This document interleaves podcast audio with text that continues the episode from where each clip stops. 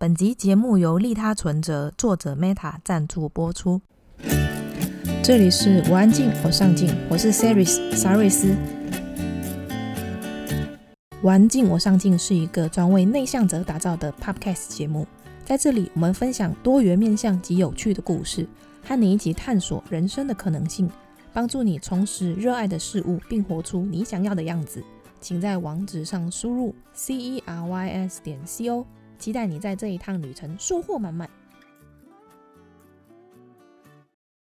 玛丽玛丽 home 水晶球啊，水晶球，告诉我谁是世界上最美丽的人吧？当然是我啦。出门前来算个塔罗好了，今天哪一个位置对我最有利呢？你还有三分钟就要迟到了。什么？我竟然抽到死亡牌！你再不出门，上班迟到就会扣钱钱呢。欢迎我们今天的来宾星宿老师。星宿老师是中华民国占星协会创始会长，在塔罗还没正式命名为塔罗前，星宿老师就已经开始接触塔罗喽。从事塔罗多年，他却从来没有为自己占卜过，到底是为什么呢？可能是怕自己算太准。塔罗占卜和算命有什么不同？为什么塔罗有时效性？如果想找占卜师指点迷津，必须先做哪一些功课呢？今天的节目采用了两位听众的提问，冠霖和愚昧。如果你也想参与节目提问，我也会在社团里不定期的收集节目提问哦。如果你对这一集的内容有兴趣，请在威廉网址上输入 c e r y s 点 c o 斜线。塔罗，我会在文字稿里和你分享无所不能的大法师如何四两拨千斤的对付专门来找茬的年轻人，或者加入我们的脸书社团。我们的社团很安静，社员也很上进哦。正所谓安安静静又一天，上进上进又一年。请在脸书上搜寻“我安静，我上进”，就可以找到我们喽。啊，对了，前阵子听众说很好奇我的经历，很想知道搜寻引擎优化师到底是做什么的？为什么我会在二十七岁来台湾念大学？所以你现在几岁？嗯，想一想，我好像很少和大家分享我的故事，那就来做一期吧。我邀请了一位神秘来宾担任主持人，这位来宾曾经来过节目哦，而且是个正妹。我们又看不到，一起来期待这一集的播出吧。我真不知道自己会说些什么，你对我好奇吗？还是还好？来社团告诉我吧。那我们就进入今天的节目喽。你准备好了吗？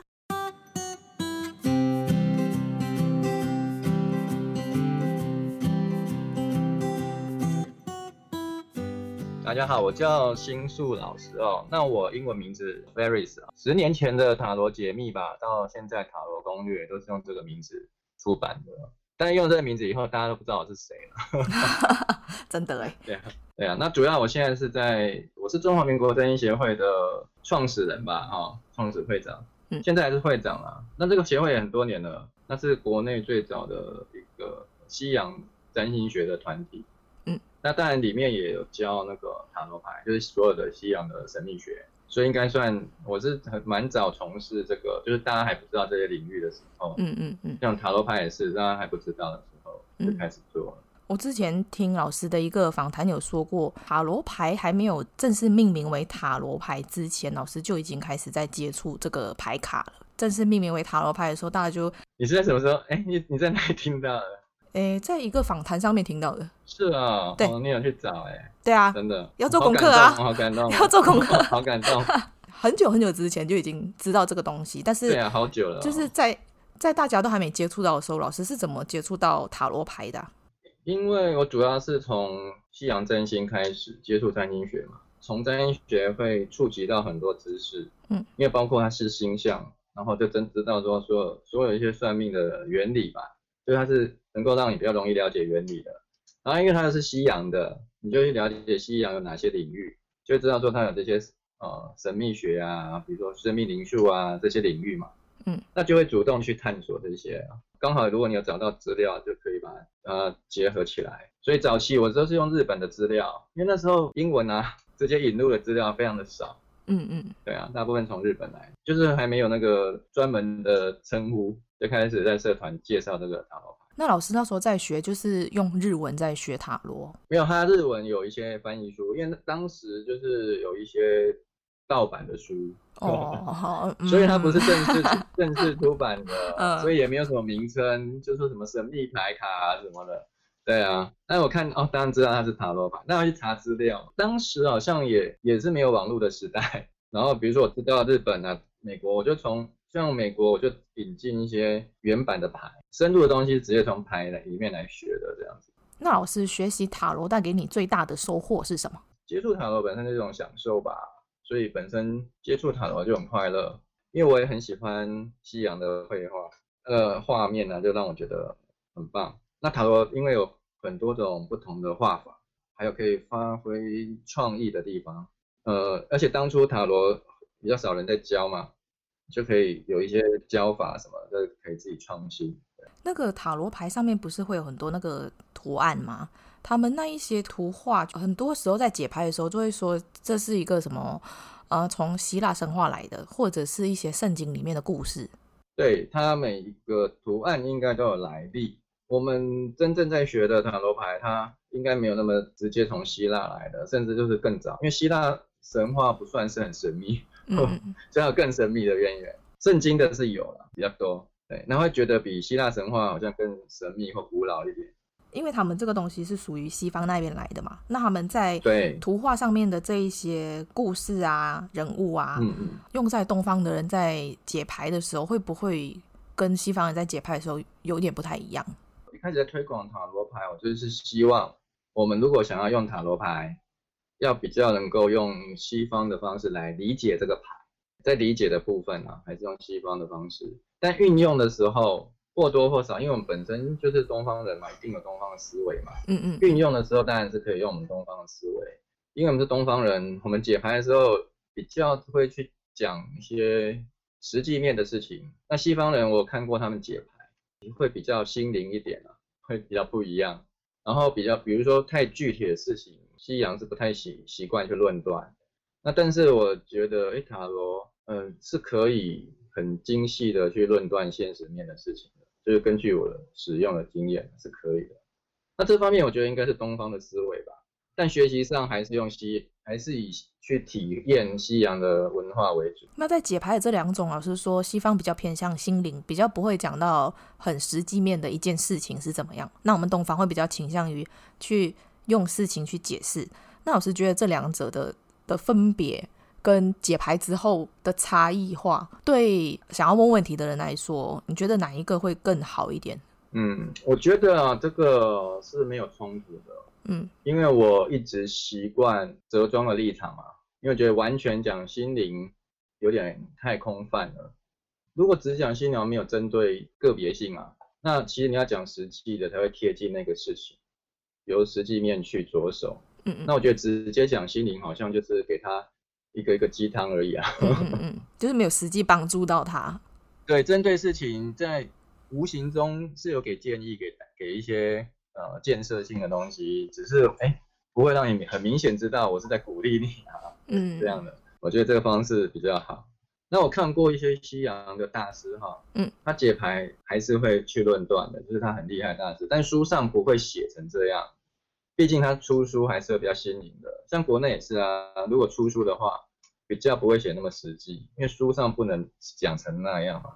但是在运用上，啊、嗯，我们在教学上还是因为在运用，要让人家能运用嘛，还是会告诉大家实际要怎么占，对啊。所以这也就是为什么呃，塔罗牌在占卜前，他会先问你你想要问的问题是什么，因为这样子他才可以很具体。对，他先问清楚。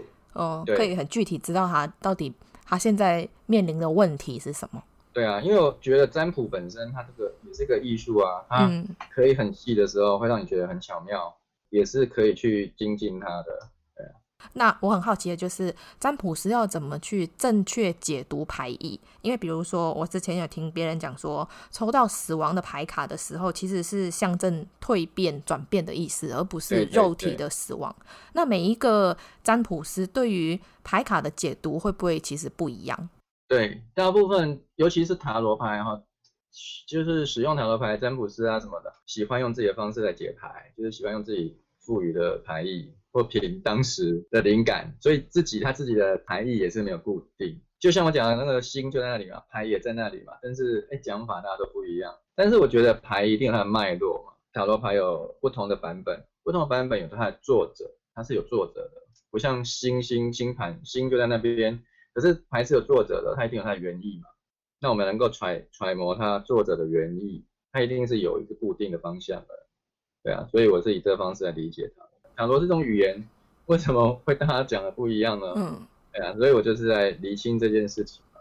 所以我希望哎能有一个共同共同点，我会用很多张牌来解牌，里面这故事可能有很多讲不完的，每个人都可以来发挥，而不是在牌意上一直一直想把这张牌弄得很有创意。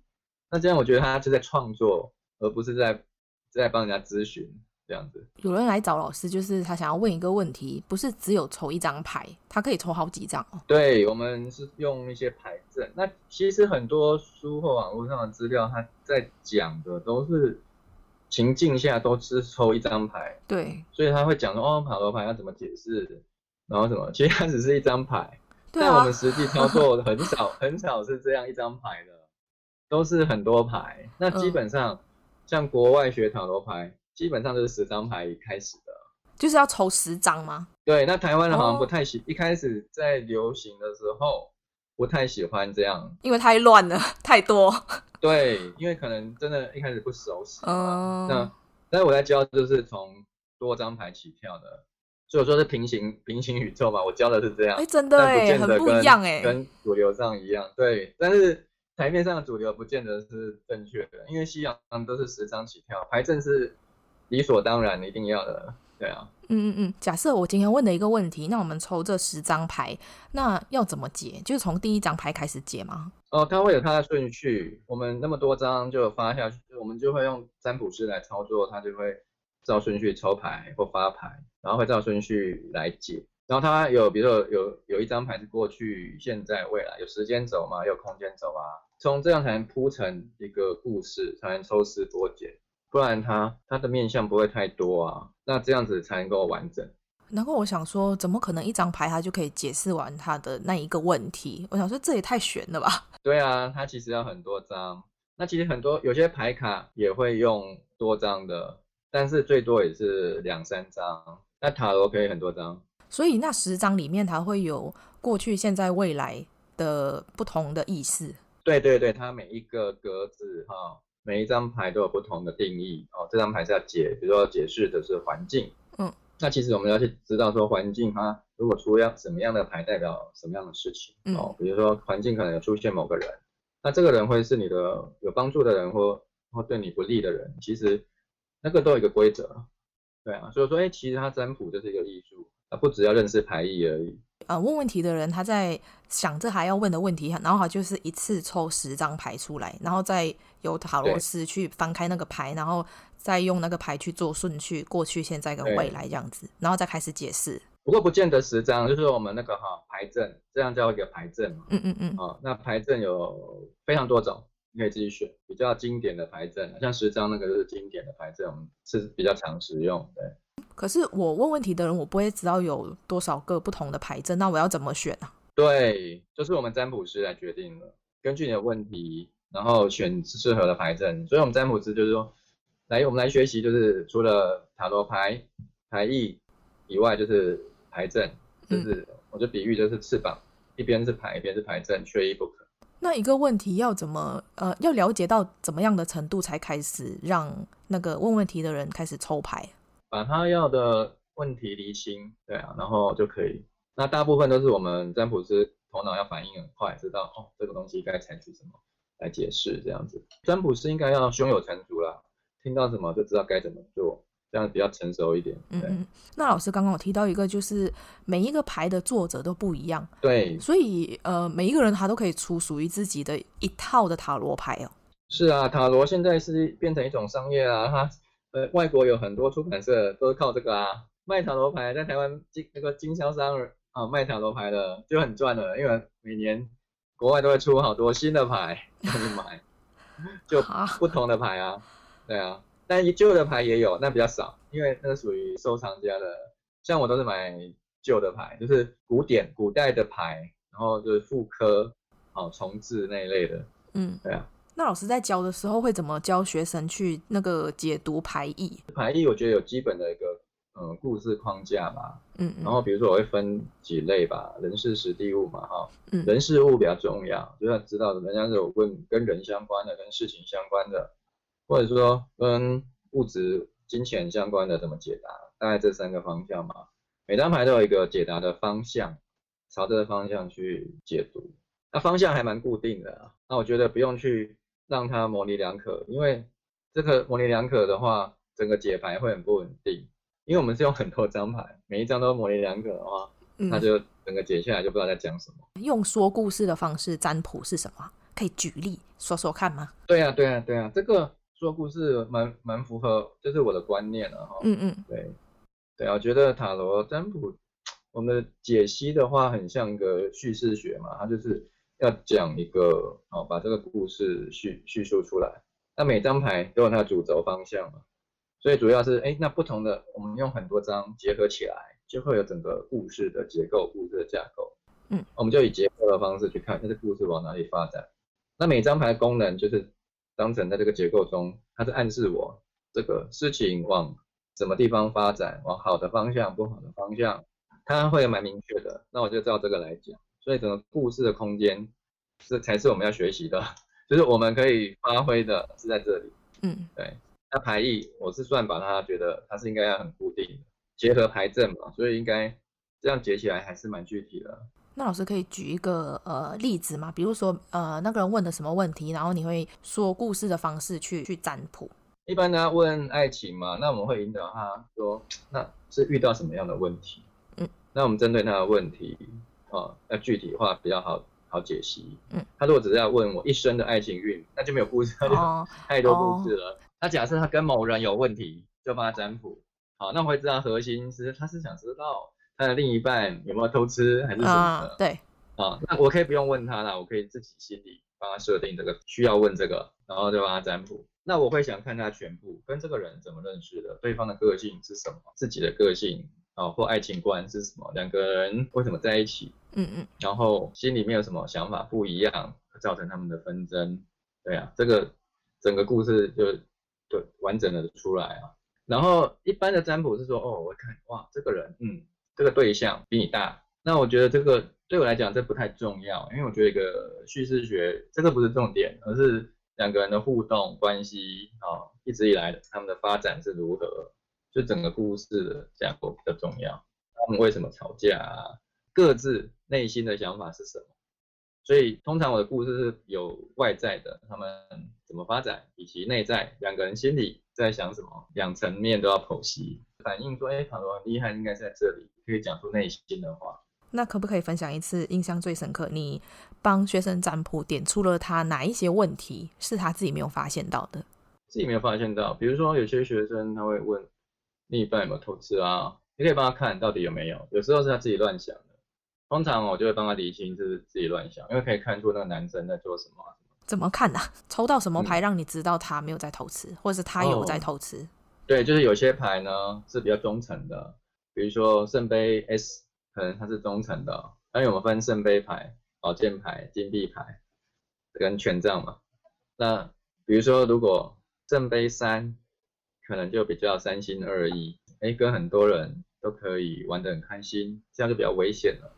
嗯。那如果只有一张就还好，那如果要加上另外一张，比如说宝剑七，那宝剑七就是偷偷摸摸的做一些不为人知的事，那这结合起来应该就有了。那我通常还会设定哦，自己设定说，如果出现另外一张某一张牌出现了，就代表一定有。所以比如说已经出现了圣杯三、宝剑七，又出现了某个什么，我们会有公主牌嘛，某个公主啊，那个公主就出现了，那就铁定有啊，对象也有了。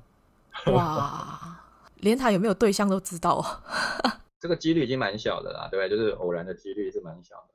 老师刚刚有说到一个圣杯三，对，然后是因为三心二意。可是，在西方他们看到这个圣杯三，因为这个三字三心二意这个东西，对他们说没意义。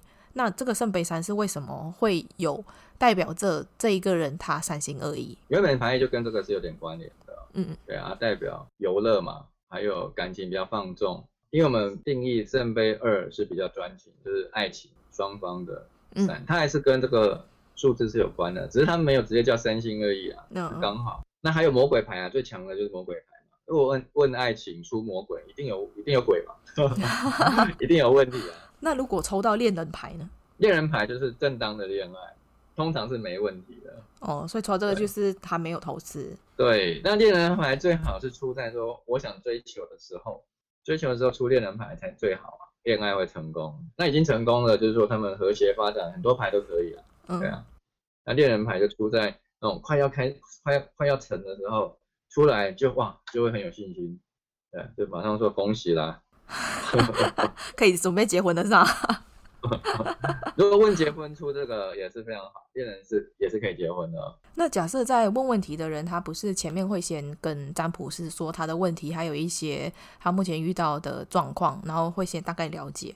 假设他今天问的是他跟另一半的问题，那老师就是会稍微了解一下对方是一个怎么样的人。嗯。可是问问题的人，他通常是以自己的角度再去阐述这件事情啊，对那不见得会很中立嘛。比如说他，我我觉得他是一个很霸道的人，但也许实际上不是。那你们要怎么去判断他们讲的这些东西是哪一些是有问题，或者是哪一些是你们可以作为参考的？对啊，对啊，哎，你这个说的很好，因为我们就是这样在。教说新的占卜师哈，嗯，就要去分清楚，他不要被问卜者带着走。那问卜者讲的就是要做做要做保留，但是我们只要抓到问卜者他疑虑的是什么，由这一点来出发去占卜，然后我们还是要去看哦，对象真的是那样吗？实际状况是怎么样？对啊，所以塔罗占卜就是帮我们解答。那也就是说，我们占卜师自己心里要有疑问，这个故事到底是什么？我们希望牌。这个牌整局就是呈现这个故事的真相，这样子。他的叙述只是他的叙述，那我们由他的叙述去找出真实的答案，是不也是不同的宇宙次元嘛？嗯 嗯，对啊。那老师有没有遇过那种呃，学生在跟你讲完他的问题之后，他抽出来的牌让你觉得说，嗯，怎么感觉跟他讲的不太一样？嗯，也有啊。不过我通常哦都会怀，就是他讲的有问题，我都会怀疑的啦。那一般占卜师可能没办法。其实通常我都知道答案了，心里已经知道。我来我的占卜通常比较特别啦，就是除非是课堂上他们自己占的嘛。如果我真的去帮人家咨询的时候，应该都是知道答案了。那牌只是一个工具，让对方借由牌都这样说了，来告诉你你要相信这些东西。比如说你一直误解对方，对不起你投资什么的，可是牌就说没有，你要相信他吗？对啊，那通常我心里都已经发现答案了，那牌都牌都应该会照我的答案出来吧？我觉得，不过应该不是受我的影响。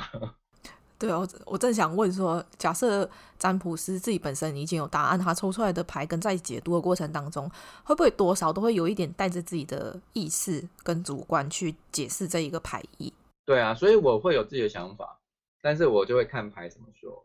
如果是一样，那就没话说，就是这样子。通常是一样的啦，但是我不会去影响他，因为我们有一套操作法，那操作法就会可以保证说是不是有受到影响，因为通常我们都是让对方去抽牌，我们是没有影响的，或者说我们是让他切牌，那我们再去帮他发牌，也是没有影响。那我们现在来聊聊塔罗跟算命有什么不一样？塔罗算是一种宗教吗？哦，这个蛮深的问题哈。塔罗跟算命有哪些不同？比较简单啦。因为一般塔罗就是占卜，占卜应该就是针对事件的。塔罗占卜或心理测验吧，这跟算命不太一样。算命就针对这个人整个人的性格与命运，然后由那个人的出生时间推出来的，对啊，也是蛮整套的啦。哦，占星其实也算，如果说是算命这个部分，比较像算命，因为运势嘛跟性格嘛，还可以推每一年流年推运。那占卜就不是这么大。它就针对这件事，但是占卜的功能是在于，它可以非常的细腻，或者说根据它的问题可以设定，比如说啊，我现在考上了两个学校，我要去选哪一所有没有？那基本上这个算命比较不好算，对吧？因为算命就是说，哎，你这时候很旺，你会读到很好的学校，对，但是哪一个是好的？因为你现在要要选择，那占卜就可以针对你这个选择去设定哪一个啊，这个这个 A A 系所或 B 系所比较好。或者哪一个公司，嗯，进哪一家公司比较好，你可能运很旺嘛，什么公司都可以上啊，嗯，面试都成功。那哪一家对未来比较好，我们就会帮他虚拟两个两条路，帮他评估一下。那这也是用不同的这个虚拟的选择型的牌阵，帮他占卜，所以就针对事情，我们可以占卜的蛮细的这样子。看什么看？那你又看什么看？你不看我，怎么知道我看你啊？那你不看我，又怎么知道我看你啊？那你看什么？今天要看什么？某一段时间，我很喜欢阅读这类型的生死书，因为理解死亡无可避免，却希望可以从中获得一些什么。听起来很滑稽，死亡不是应该什么都没有吗？为什么还会获得？尸体在说话，日本法医之神带你看死又看生。上野正言在日本从事法医已有三十年的经验，人会说谎，但尸体不会。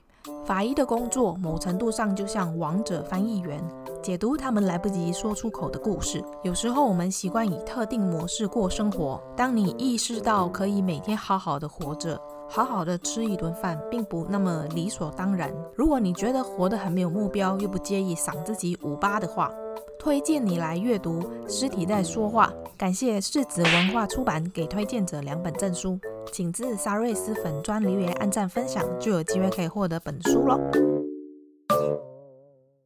那我想要问一个，就是呃，为什么普遍在市面上 我看到的，在市面上看到都是星座跟塔罗都会绑在一起啊？嗯、哦，应该这几年比较流行吧？它是有一点关联的，就是说哪些牌是哪个星座、哪个行星啊？塔罗二十二张大牌嘛，嗯，另外有五十六张小牌。那大牌比较具体的就是。它二十二张有十张行星的嘛，然后十二张就是星座的啊，比如说白皇帝就是白羊座嘛，教皇就金牛座，他这样有着它的一个排列方式，其实是有点难的啊，对，比较深入的东西。那一般在讲的就是他只是，哎，就讲说哦，这个诠释他们这个跟星座有关这样而已。对啊，因为刚刚有提到嘛，塔罗跟算命比较不一样，是因为算命它算的比较是全面性，没有办法针对某一个问题下去解决，而塔罗是针对那件事情、那一个问题去告诉你说你的方向是什么。对，呃，因为算命比较会会有那一种别人说哦，他算的好准哦，对，对对，但是塔罗比较不会有这种准不准的问题，因为他已经知道你的问题是什么，而且他必须要知道你的问题才能提供你方向。然后算命是那种别人说我什么都没有告诉他，我就看他算的准不准。然后算命的你也要提供那个、出生年月日啊，他只是告诉你其中某一点而已啊，可是你要算出全部啊。因为我刚刚讲，像刚刚讲，他可以把整个故事讲出来，可是你不会跟他讲整个，就是问卜者并没有讲整个故事啊，然后也没有讲出他真正内心的声音啊。那比如说我都有算用塔罗算爱情，我可以算出双方的内心的 OS 都可以算出来，其实这个震撼度应该更大吧。可能当事人都没有发现的问题，对，会发会有这个，或者他已经知道，但是是我算出来的，然后还有一些现象他也没注意到，帮他讲出来。当然还有下一步对未来的，还是有未来的预测嘛？就占卜跟算命一样的地方是在于对未来还是有预测的。那占卜只是说占卜针对这件事情而已啊，真的下一步你们会发生什么事，那你就可以去验证，哎，是不是这样发生？可是我觉得还有一个不一样的是，因为算命还可以算出你这一生，对，就是那一个人一出世，我拿他，对他就可以知道说，哦，他几岁会怎样，然后他几岁要干嘛，他以后会会在哪里死，然后他会怎样。可是塔罗就是还会有时效性啊。对对对，他因为他针对事情，他就有时效性。我听说只能问两年内发生的事情，对吧？嗯，不是两年哦，两年算很长哦。我们大部分我们给新的学员都是设定两个月而已。因为有些事情不会两年呢、啊，你看生小孩不用一年就可以生了嘛，对不对？嗯，对。对啊，两年很长了。对啊，有些事情它就要快速，是快速解决的事情啊。那比如说这个时效不是那么固定，比如说我现在去占卜，那我问说，我预计明年五月要开店，那是明年的事情，离现在已经超过，对，可能超过一年嘛。然后五月开店，我还要算到开店后它。会不会很旺嘛？哦，开店开的怎么样？那已经是两年，就是两，这样就是两年，这样也是 OK 的啊。但是也不需要太久，也就是说，我只要算出他经营的方向，啊、他一开始旺不旺，然后呢，之后的发展如何，这样就好了。但是我不用算到说他三年后、四年后、五年后了，因为这中间他可以去努力去让他更好，或者说之后再遇到什么状况再占卜。那而且我们占卜可能是会针对说，我遇到什么难关，我要去解决它，嗯，那这个当然它就有一定要有时效性啊，就是说它 focus 的焦点是不太一样的，对啊，跟算命不太一样。嗯，它为什么会有时效性？是因为这当中会有很多变化吗？嗯，对，就是说它针对事情啊，有些事情不需要，它就是短暂的啊，对，比如说我问生小孩，生小孩完了就就是另外一件事了，他就是养育小孩这是另外一件事情了。那开店也是啊，我开店前该注意什么？我开店当时要注意什么？但是开店后的长期的经营又又是另外一件事情，所以通常我们不建议说你你的塔罗牌去算那么长，主要是因为这样的事情是太复杂，我们是针对某个面向、某个嗯角度去看、嗯、去观察而已，对，所以它不需要那么长。那如果需要的也可以啊，比如说我是两年后才要开店，它可以针对两年后的事情，或几年内我这个店开的如何，这个其实是可以，也是可以这样预测啊。所以它并没有一定限定啊，只是说时效是我们占卜要注意的。那这个我们当然是一个占卜技巧，我们有专门的一种算法。但占卜师一开始就简单的告诉你是有时效性的，这是简易的跟占卜师或问卜者讲的。对啊。那老师最长一次算过有多长时间呢？多长哦？通常都是几年而已啦。因为太长的我不会帮人家预估，因为有时效还有一个重点就是说。我们塔罗当然希望算到好的事情，但是如果他是不如人愿的话，也是希望他能够改变成好的嘛。所以也不能讲太太，有时候这样太冒险了，一次算太久，万一一直都不好，对不对？那就那就心理上感受就不太好，所以还是留，也也就是说保留一些空间嘛，再来占卜啊。对啊，毕竟它是占卜，本来就是一件一件来。对啊，最长的我觉得我是看过一个电影。它是算了好几世哦，就是哇，那个电影叫《红色小提琴》，它就是说哦，在中世纪一两百年前吧，有人占卜，就他占的就是那把小提琴的命运哦，其实也是那个小提琴主人创作那个小提小提琴的主人的命运哦，因为做了小提琴以后发生什么事了，然后小提琴流传到哪里，流传了好几世了，这是我看过最长的例子啦。我听说去。去占卜的人，他只能问自己的问题嘛？比如说，我帮我朋友问他的感情运，我不能帮别人问，对不对？嗯，大致是这样，但多半是也我们也会通融，就是这个，因为有时候真的当事人不能来嘛，而且我们很多人都是帮家人问，这非常多啦，但还是可以。那重点是家人要允许啊，就是或真的是家人委托，这是第一个。那有时候无伤大雅的事情可以问啊。比如说很多妈妈就会问，然后女儿考试怎么样？那无伤大雅就可以帮她解。嗯，那基本上这是因为一个隐私权限的问题，所以你们就不会讲太多当事者的状况。对，因为如果不是当事人来问，这个为什么我们要揭开他的隐私，让他知道？这样好像不太公平嘛，对不对？对对，自己这当事人都不知道了，自己都不知道，然后别人知道。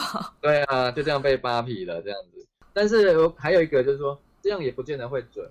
这还有一个准度的问题，你、oh. 说如果我们用神秘学的角度来讲，这个你没有权限嘛？如果没有权限的，就很难算。比如说我要去算说哪个明星发生什么事的，但虽然你还是可以翻出牌的，但是可信度并不是很高啊，因为你你为何会有这个权限可以得到这个资讯呢？那这个资讯我们就要怀疑啦，他翻出来的牌我们就要怀疑是不是，这不一定是真的嘛？那我们常常算公众事务，那也不一定可以算。但我们会有去方，会有一些方法去设定能不能算，都要问好几次，对啊，问到能算为止。可是这一个前提是在于你已经知道你要算谁了，你才能去问说能不能算，对，而不是普遍大众说只要在娱乐圈的我都算，因为太广了吧？对啊，对啊，都不能啊，就是说这个是权限问题，私人的事情，对，我没办法算啊。那那我想要八卦问一个，就是每一年的年初都会有新闻报道说，今年的娱乐圈会有什么什么什么事情，然后谁谁谁会分手，谁谁谁会离婚，谁谁谁会突然有小孩，突然结婚，这一种是怎么算出来的？这个大致不是用塔塔罗算的，因为塔罗针对事情的话，它必须要哇把所有的人都算一次，就太累了。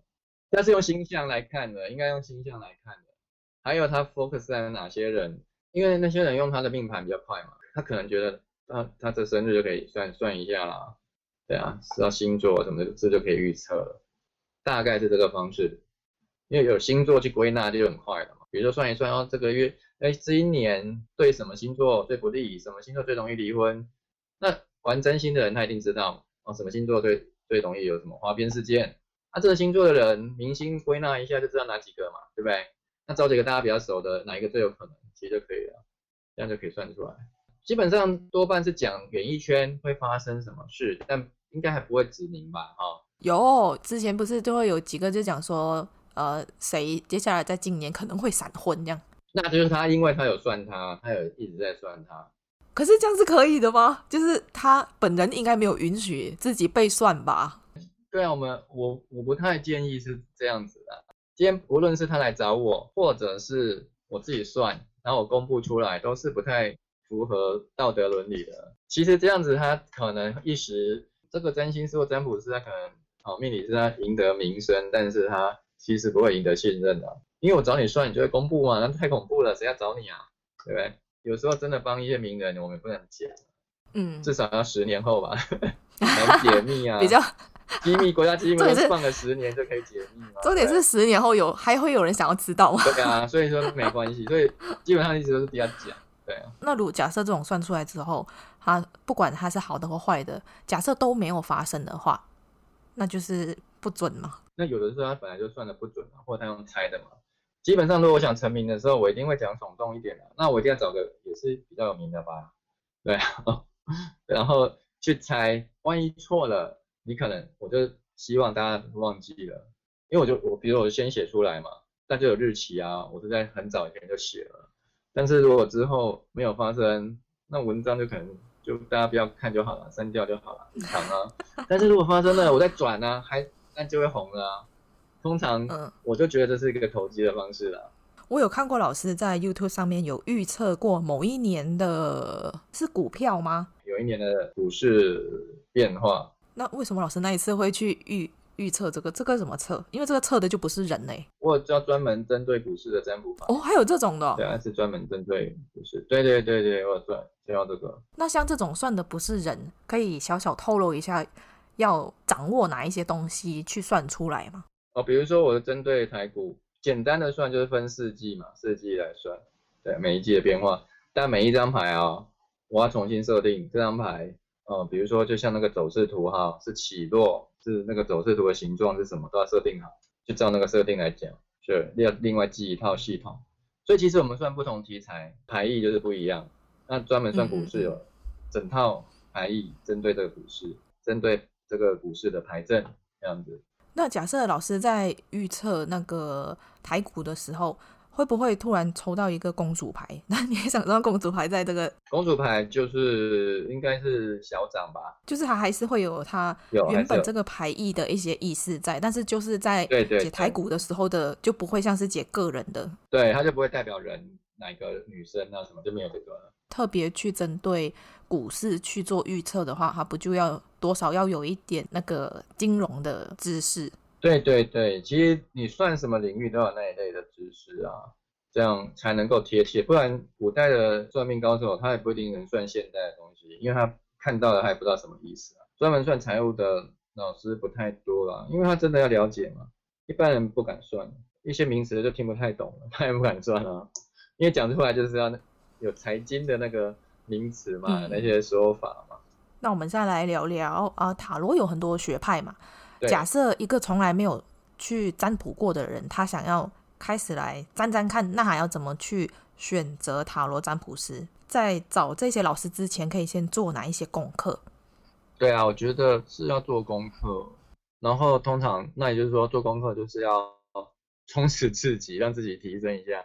也就是说自己的想法嘛，如果你想法就是一般，随便一个占卜师就可以应付过去，你只想知道一个简易的答案，找一个就好了。我们塔罗占卜师通常是，哎，我们都住店占卜师嘛，那就是都是路过的来问的，哎，看到了就心血来潮就去问。那也有人在网络上找，那基本上我们都是靠网络嘛。那问题是网络我们很难去分辨啊，网络写的一定都是好的一面啊，对啊，所以其实真的还蛮难去分辨的。有个方法，如果是要学习的话，就真的要谨慎一点。你就找这个老师，他有什么文章嘛，去看一下他的经验值和他背后，他除了塔罗，他还有什么？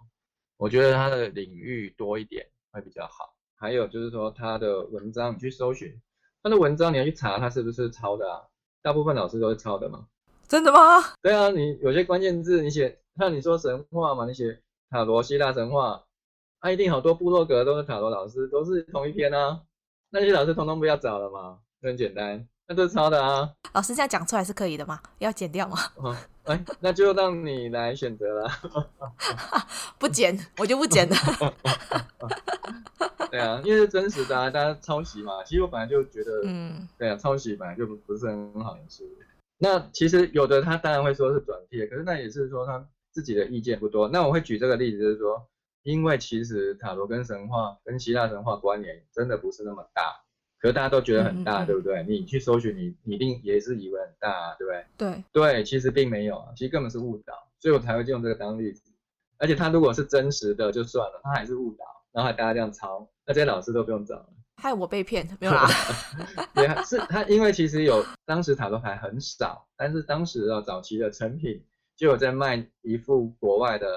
进口的塔罗牌就是希腊神话塔罗，所以这副在台湾蛮有名的，所以大家觉得哦，塔罗牌，因为大家对塔罗不熟，就是跟希腊神话有关，是，对，是绝对连接的，并没有，就那一副塔罗是连连接的。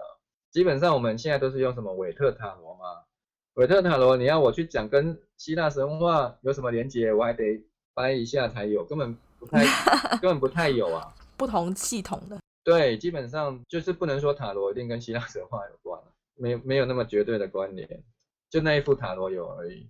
但那副塔罗现在很少人用了。先先用排除法，你先去用关键字搜搜看，就是希腊神话塔罗。然后你去找找看。对啊，这是一个例子嘛。你其实你用很多关键字，你去看怎么会大家文章一样？这些人都很有问题哎。好，这个这就是大家想要问的时候可以做的一些功课。对对对，这个是最简单可以做的。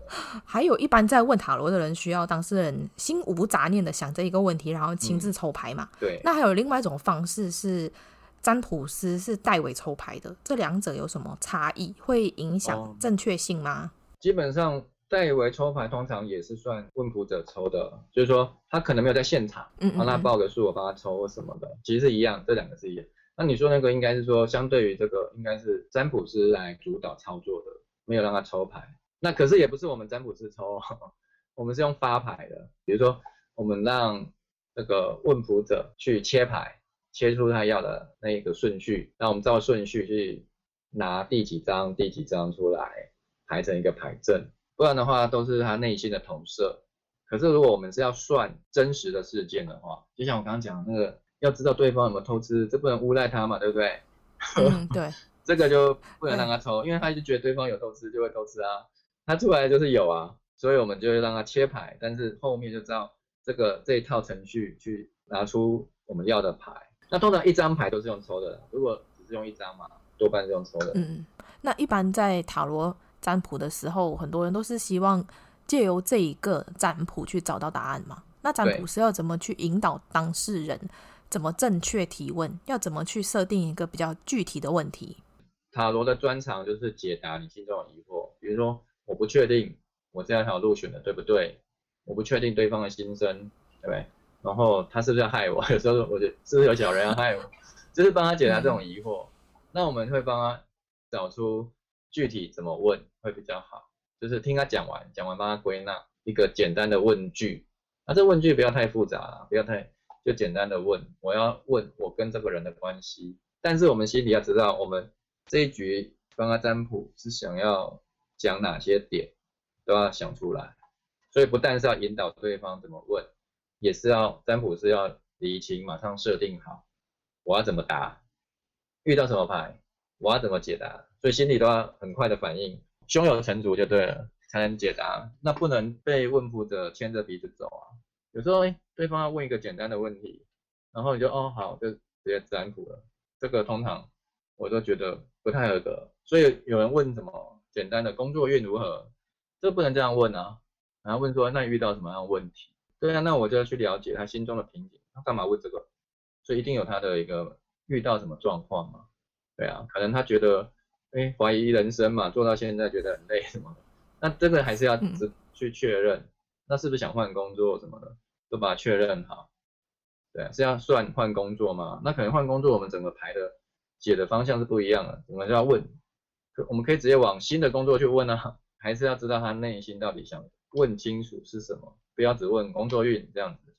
从一个比较模糊的问题，就是我的工作运如何，这个相对起来比较模糊，因为不知道他到底想怎样。对。那跟另外一个说我需要换工作吗？这一个就比较确切一点的提问。我我看到这两个很大的分别是在于，他在问工作运如何，比较像是一个开放式的提问。对。但是我要换工作吗？他比较是 yes or no 的提问，就是我要或不要。对，是一个锁定的。所以一般比较具体的问题都会。希望他们问一个 yes or no 的问题吗？嗯，不一定要 yes or no，但是要锁定，帮他评估两个状况，对啊，让他自己去解答。我们不一定给真的给 yes or no 啊。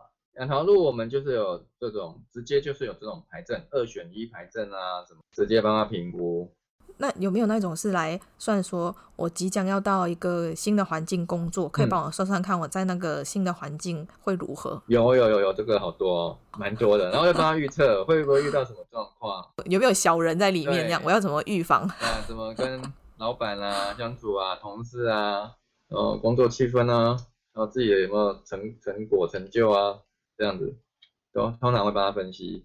那万一算出来是觉得说啊，其实你换了这间新公司，感觉好像还好，那你会直接讲吗？然后我们会跟他讲为什么，所以通常其实我们都附带着为什么，同时我们都会想到了要如何建议啊，比如说那你应该怎么做，还呈现的就是让我们觉得还是建议他不要做比较，除非这么糟啦，不然的话他这个地方是可以的，告诉他怎么解决，就是每一张牌是告诉你问题，但是他也同时他另外。一面就是连接到该怎么做，该怎么解决，对啊。所以感觉占卜师也有也有一点像是心理智商，因为你们要去引导他们去问出他们想要问的问题。对，其实要有这个能力。那很多人有时候来问的时候就会很迷惑，因为连他自己都不知道自己的问题在哪里，他可能就很困惑。对。那你们就是要去引导出他内心真正想要问的是什么，跟他目前应该要解决什么。那其实这个就是也是我自己提倡的一个风格。就是要有一个智商的态度，嗯、但其实风格大家不一样，所以就是，哎，这也回应到你刚刚前面的题目哈，就是说怎么找占卜师，嗯、其实最好找这一类的，虽然比较少，但是找这一类比较好。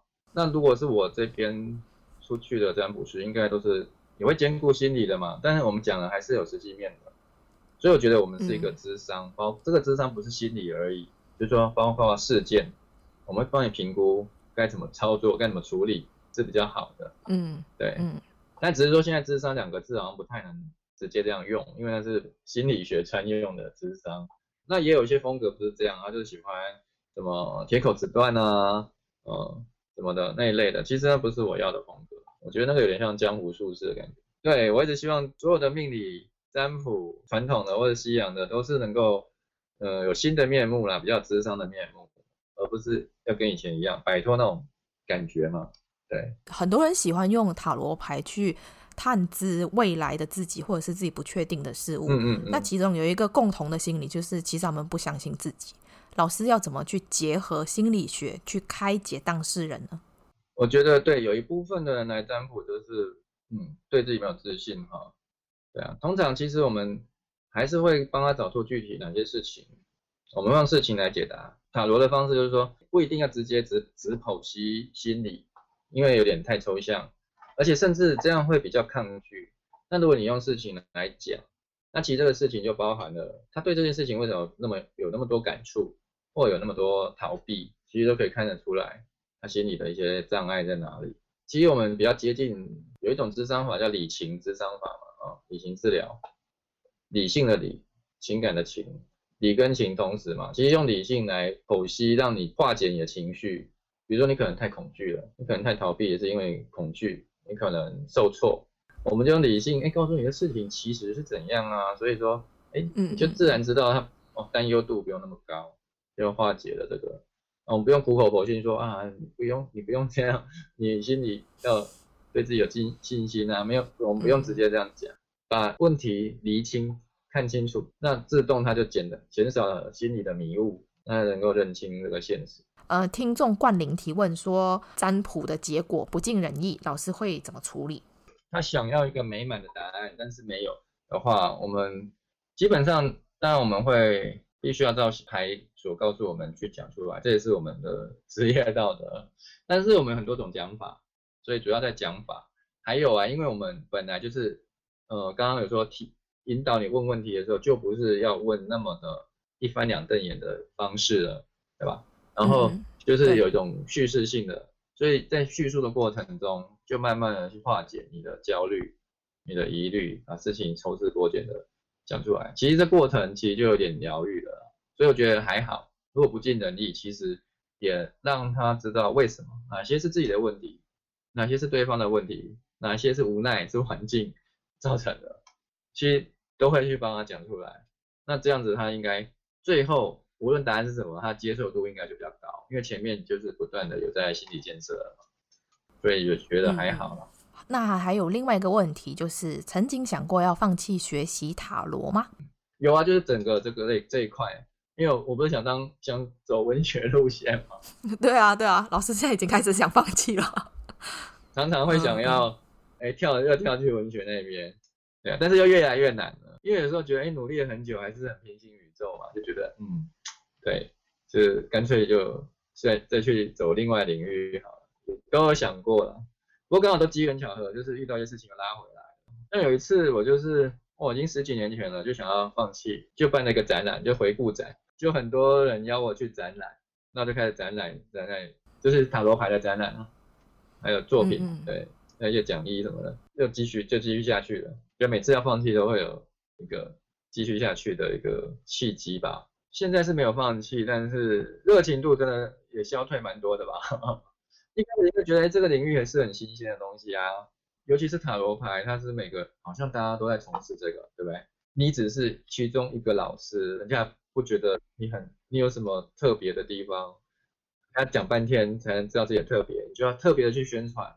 其实我也不不太喜欢一直做这种宣传行销的的事情啊，觉得这个不是我的本意，对啊，所以就觉得这样是蛮累的。你要不断的跟新起的人竞争，你选择占卜或选择学习的人好像也不太在意这个，他是在意你的行销好不好？嗯，对啊，对，你的历史好像不太重要，我觉得啊，所以我觉得哎，我我的优势好像是历史，有历史的人，嗯，可是好像不是什么优势啊，对？那老师有没有为自己占卜过？就是自己占卜，问问看，我要放弃吗？没有哎、欸，我都通常我会有自己的一个思考问题的方式，因为其实真的会占卜的人不用帮自己占吧，还是会想问人。有时候觉得对，不如问看看。那这种互动，我觉得蛮重要的。对啊，所以我才会建议大家也是用互动的方式嘛。我现在没有找到信任的占卜师啊，对啊，心里可能就会吐槽啊什么的。那为什么不自己占占看呢？会不会比较有主观意识是吗？有没有用塔罗占，跟我自己思考应该会是一模一样的。因为自己想的有时候都会自己跟自己打架。对，所以其实应该没有差。对，所以不用。那如果是别人占，我想听听别人的角度嘛，那是不同的角度，嗯、那可能有点帮助吧。所以我觉得还是要透过别人。建议学生也是这样，你自己要真的沾事情，真的觉得这件事很重要。那因为他们有同学，不用去外面 找人家占卜啊。对啊，就隔壁的那个来一下，算一下就好。帮忙一下而已，所以有时候是过个手就可以了。嗯、我觉得这样比较客观一点。像刚刚我们不是谈到说塔罗必须要你要问哪个领域，要哪个领域的知识吗？嗯，对。哦，像说我不建议健康也是这个原因嘛，算健康，因为你没有那个医学常识，连人体哪个部位是什么都不太知道，怎么帮人家算呢？那个也不行。那所以这个也是啊。那如果我要评估。我要不要？比如我现在要不要做 YouTube？那其实也要很懂得这个边这个细节的人。那如果我自己去懂，自己粘，那我已经懂了，我就不用粘了嘛。所以，对啊，知道一下 YouTuber 是干嘛的啊？YouTuber 他，哦、对他重点跟别种平台有什么不一样？怎么赚赚钱法是什么？我要有点涉猎吧。其实要知道，哦、对，不然这个就是很细的问题。那现代行业很多这种资讯类的都是蛮细的。除非你就盲粘，盲盲粘就是说，我不知道你工作性质，我只反正就是 A 跟 B 就对了，哪一个出的牌比较好。可是这样讲起来，内容没有办法像我讲的有层次嘛，嗯，他他就不扎实，对他没办法有层次的贴近事实跟内心。嗯、你的专长，你的个性是不是很适合？这个没办法那么细啊，因为你不知道它是什么，就没有办法那么细的去讲。所以占卜不能问疾病跟死亡的主题，也是因为假设这一个人他没有医学相关的知识。其实理论上什么都能问，但是还有一个问题，他除了要有知识以外，他还要有知道这个伦理所在嘛。你要知道怎么讲，对方不会呃不会影响对方心理，对吧？如果他来找我们，我们比医生还残酷，这样是不对的，对吧？有时候医生给答案 会太残酷，但是我们不能这样啊，那他不是双重打击吗？对啊，所以有时候我就是不建议啦，因为如果有问题就去找医生嘛。当然有人疑难杂症再来吧，对不对？可以疑难杂症，你就要更厉害，才能。那会不会有那种就是嗯，可能家里面有长期病患，然后他跑来问说他大概什么时候会走的这一种？对啊，但是我会知道哈，我也想知道他为什么这样问，是希望他赶快走嘛？就是还想说要拖多久啊？对啊，说这样为什么道德吗？对啊，所以 我要先知道心态是什么。对啊，或者是他他想说要做心理准备，心理准备也是这个可以啦，其实这个还算可以啦，但是我觉得也不建议吧。这其实我觉得哈，其实心里都会有答案吧。嗯。对啊，那我们还有另外一个听众的提问，听众愚昧提问说，嗯，塔罗占卜有科学实证吗？背后的原理是什么？塔罗是有一些理论，它为什么会准确？但是应该都没有办法讲说是科学实证。基本上神秘学的东西很难用科学啊。现在有一些号称科学的，其实也不够科学。那其实最接近科学，应该就是心理学吧？哈，心理学讲的，像荣格提到的共识性。所以，我们塔罗界或神秘学界蛮崇尚荣格的，只是说荣格其实他连在心理学界都不见得被重视了。那真正的智商界，对啊，所以其实他不一定能算一个科学，他只是提出一个理由，为什么这个占卜会存在共识性？那其实是一个共振的频率吧，或者说心理潜意识的投射，因为你有这个思想法，你就会抽出这个牌。不过这也蛮奇怪的，为什么这个中间？其实还有一个很大的空间没有讲到，为什么可以连接？嗯，其实跟全面启动那个电影一样嘛，整个很神奇吧？可是大家没有注意到一个细节，就是为什么你能够进入梦里面？这是一个最困难的。那这个也是啊，为什么可以连接？这是蛮困难的。不过我有个理论啊，我觉得就是很多大部分的神秘学哦，都是一个，因为其实有个神秘的资料库吧，神秘次元，在神秘的次元里有神秘的资料库。那这个东西呢？我们用这个塔罗牌是一个连接的工具，它就是可以让你在神秘的世界里上网去连接这个资料库，它就会 download 这些资料库。塔罗就用来连接的工具，但是连接需要有一个操作程序嘛，输入密码之类的，还有权限问题嘛，所以塔罗的操作方式就在解决这个问题，得到那个资讯这样子。所以有个临界资料库，这个理论导致有很多。能提出来就是临界有个资料库嘛，对啊，它里面有一些大数据啊，这样子。这应该是我们在潜意识里面会有的吗？对，可能在你的潜意识里，或者在不同的次元里。但是当然，它是透过潜意识与牌的互动去找出来那个答案。对，那你可以认为牌直接就是可以有感应到。那像中国算命，他会讲说，这种占卜可能是这种灵动性，那也就是牌的感应。那其实我觉得透过牌或者透过人的潜意识，其实其实都是一样的，它就是一个共振啊。对。那我要另外问一个，就是呃，为什么在短时间内同样一个问题不可以再占卜第二次？背后的原因是什么？对啊，通常占卜都会这样要求，就是不二占啊。第二次抽牌不太可能抽同样的牌嘛，那你就会心中有疑虑，你根本不知道相信哪一个，其实就失去，其实不能争，其实就失去占卜的功能跟意义了，因为你要信哪一个。那你就是其实你表示你根本不信啊，那不信就不用占卜嘛。所以其实中国的易经占卜也是有这样讲嘛，啊，就是说如果你算两次啊，要算三次就已经是亵渎了。那重点是会不准，所以算两次其实是没有必要的，来表示你心里不相信。那这个对我们占卜师是很重要的，因为我们如果答应他算两次，你表示容许他不相信你啊。哦，不是啊，有一些是他找了你算一次，然后另外找别人，对，就变这样，然后别人也不知道，对，那结果他要算哪一个，他要相信哪一个，然后他觉得说自己去印印证嘛，其实这样我觉得对不知情被他验证的那些老师也不太公平嘛，对不对？听起来心里也不很舒服。哦，你找别人算过找我算，我如果我知道我就不会算了，嗯，嗯我就不想帮他算。这就很像我们去看医生的时候，就讲说，我之前看到医生，他说我是怎样怎样，哎，为什么跟你的不一样？那些医生就会不爽说，说那你就去看他就好了。对啊，对啊，对啊，也是一样的啦。对啊，但是占卜我觉得更需要，嗯、因为占卜有时候我们真的是靠一些，其实跟心理心理嘛哈，潜意识啊是有关联的。如果是这种心态，我觉得他本来就不会求到正确的答案。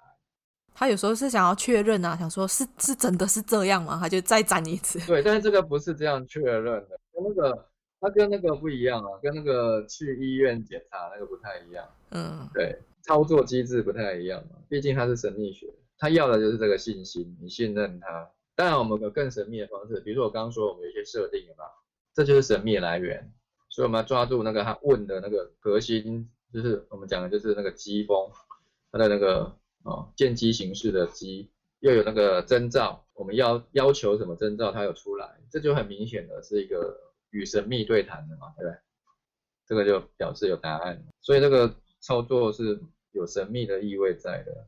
在学习占卜之后，他们成为占卜师的这个是有一个认证的证书的吗？哦，那是因为我们有办协会，我们协会有办这个认证嘛。那这个东西不见得每个人都都觉得需要啦。那有些人觉得塔罗这种东西是神秘学，就像艺术一样，为什么你认证呢。哎，不过我觉得艺术也是要学的啊，现在学很久。对啊，嗯，所以塔罗也是一样，而且我觉得塔罗占卜它不是创作，它不是个人秀啊，它重点是在问卜者，所以一个品质保证还是蛮重要的哈。还是有办这个的必要，所以就帮他们做一些认证。最后来一个打书时间，就是老师出的一本书，哎，对，《塔罗攻略：从韦特系牌图透析塔罗奥秘》。哦，我终于念对了。这本书适合哪一些人阅读和学习？里面主要探讨什么呢？好，这本《塔罗攻略》哦，它其实很早以前就写好了，它是穿越时空的作品。他说两千零几年就已经差不多完成了。那时候快出版，有一些状况啊，外在的一些状况，所以呢，就那时候都没有出，所以就雪藏了十几年，所以到二零一八年年尾才出的，才出版。哇，就是真的十几年，所以那时候出的设定就是让大家不知道塔罗牌的人去了解塔罗原来这么丰富，内涵这么大，还是要从基本的韦特，韦韦特牌是我们基本的塔罗牌，对，从这个去了解，因为它也是虽然是基本，但是它内涵非常丰富，所以从这边去了解，韦特开始写。就从图案，然后告诉你图案符号怎么去运作，让里面写怎么去了解这个图案，它的是怎么来的，来龙去脉，那如何连接什么？哦，是哪个神秘学？哦，比如说这个是什么魔法的图案，这个是哪个宗教出来的？哦，然后怎么转为你要解答的答案？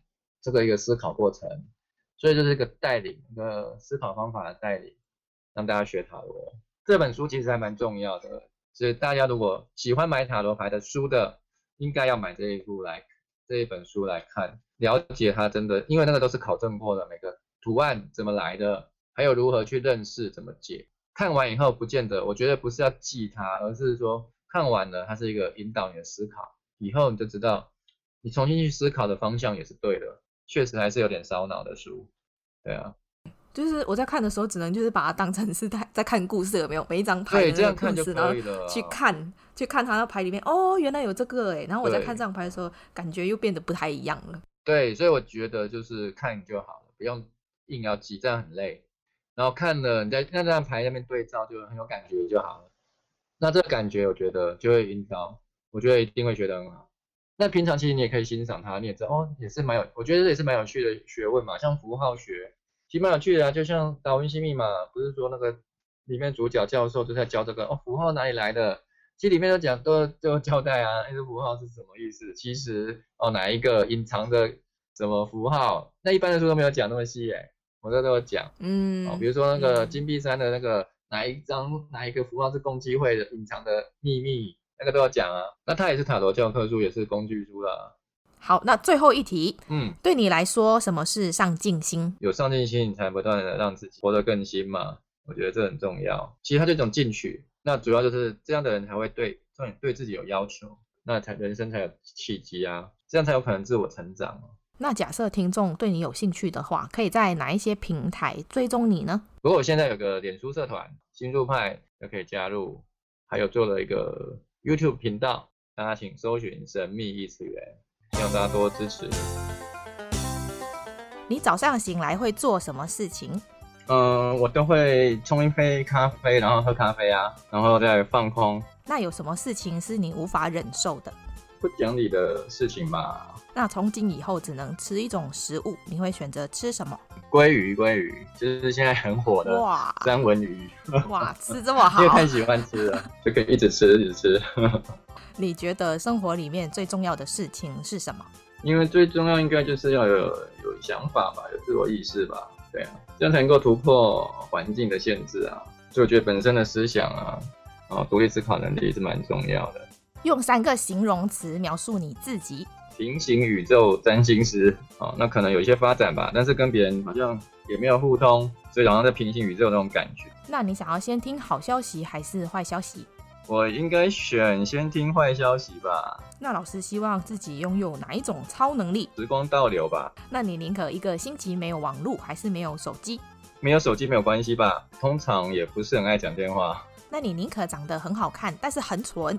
还是长得很丑却很聪明，蠢一点比较好，因为蠢一点没关系啊，比较开心，不然就会遇到遇到人不讲理，你就会很难过嘛。哦、所以呢，就自己也是蠢一点比较好。那老师的座右铭是什么？上进吗？就呼应你的主题。真的吗？呃，哎，我觉得这蛮重要的、啊。那你希望中乐透，还是以后永远不需要支付任何账单？嗯，我应该选中乐透吧。对啊，中乐透，哎，应该是。奖项很大吧？对，一大笔金额吧？没有五万而已，五万而已。那这样的话，就是永远不要支付，知道吗？我故意的啦，反正就是看你们选哪一个，我就说哪一个。在职场中，你觉得能力比较重要，还是做人比较重要？如果选一个的话，应该选有能力吧。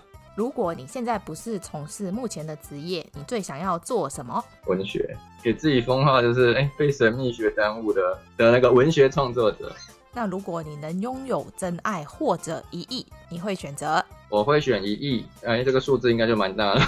可是我没有告诉老师那个单位是什么 啊？是啊，一亿韩币吗？印尼盾。但如果老师捡到一个神灯，可以让你许三个愿望，你会许哪三个愿望？我许一个愿望就可以了，就是给我一万个愿望。对，很多人都这样。对啊。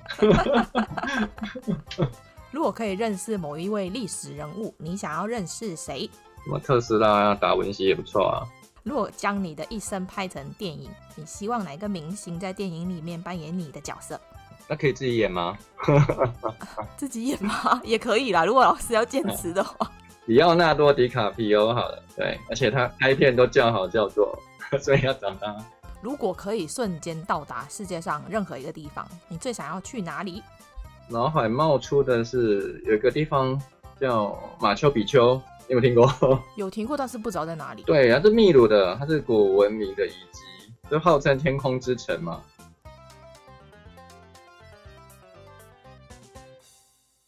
听说上镜的人都在听，我安静，我上镜。你喜欢这一集的内容吗？如果你喜欢我们今天的内容，请在 Apple Podcast 上面给我们五颗星，或者留言告诉我你的想法。订阅、打星、分享的人一生平安。那我们下次见喽，拜拜。